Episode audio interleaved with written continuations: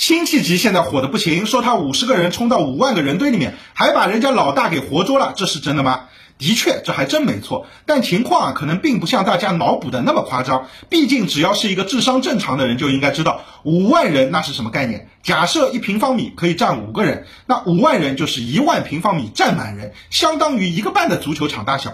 五十个人冲进去，别说捉人了，挤都给你挤趴下了。那辛弃疾到底是怎么做到的呢？今天我们就来结合《宋史》和其他资料一起来还原一下辛同学的这一次壮举。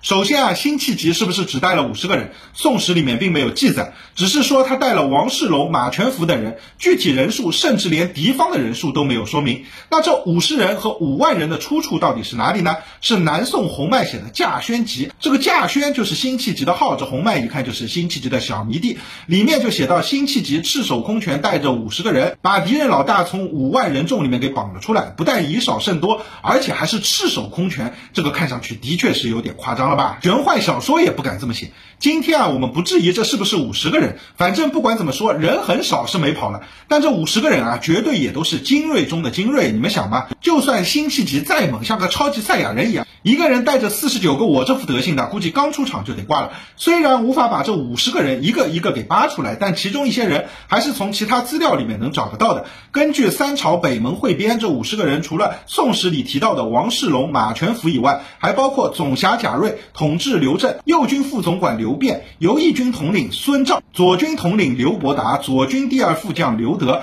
左军正将梁鸿，右军正将刘威，策应右军副将邢辩，踏白第三副将刘俊，总辖司提辖董昭、贾思成，最后还有我们的主角太平军长书记辛弃疾，这都不是一般人吧？都是有头有脸、经验丰富的大哥级人物。但就这么一群猛人，这不是真的就朝着五万个人愣冲过去了呢？当然不是，辛弃疾说到底还是一个文化人，打架靠的是脑子。在辛弃疾所写的《美琴时论》和《九义》之中，就有这么几句话，我来给大家翻译一下：打架这事儿啊，得我心里有谱，看明白，谋划好了才能够一举成功。趁对方不注意，冷不丁的给揍一顿是最好的选择。现在有些人呀，不懂得利用虚实，也不知道啥时候该慢，啥时候该快，看出来了吧？在打架这方面，我们新同学啊还是非常有套路的。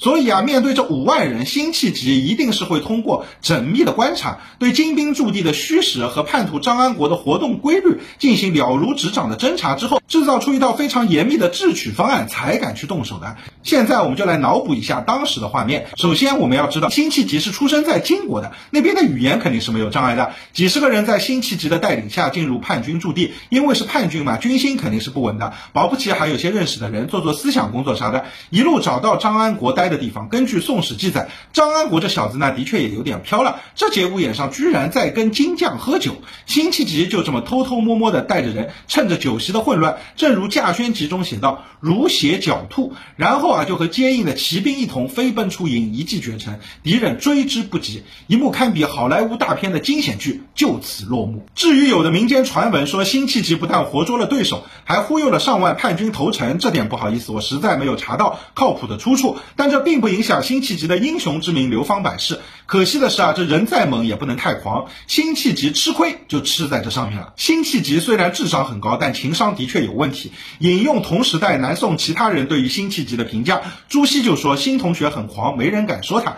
杨万里对他的评价是，虽然有功劳，但没有人能驾驭得住他。而辛弃疾一生被贬的时候，理由基本都是凶暴、残酷、滋恨，同事和领导关系处理不好，人见人烦，也难怪啊他一生郁郁不得志了，所以啊，咱们在日常生活中工作做得好，人缘也不能太差，否则竹篮打水一场空。好了，这就是你们要我做的辛弃疾的故事。看完别忘了点个关注，我以后聊天吹牛增加点素材呗。